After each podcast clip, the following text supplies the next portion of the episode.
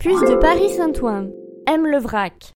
Des lustres, des meubles, des sculptures, les quinze marchés du surnommé plus beau grenier du monde regorgent de pièces rares et précieuses. Les puces de Saint-Ouen ouvrent à la porte nord de Paris en 1884 après qu'Eugène Poubelle ait chassé les chiffonniers qui fouillaient dans les déchets de ces belles rues parisiennes pour revendre leurs trouvailles. Ensuite, se sont ajoutés les gitans, les fripiers et les puces sont devenus le cinquième site touristique le plus visité de France.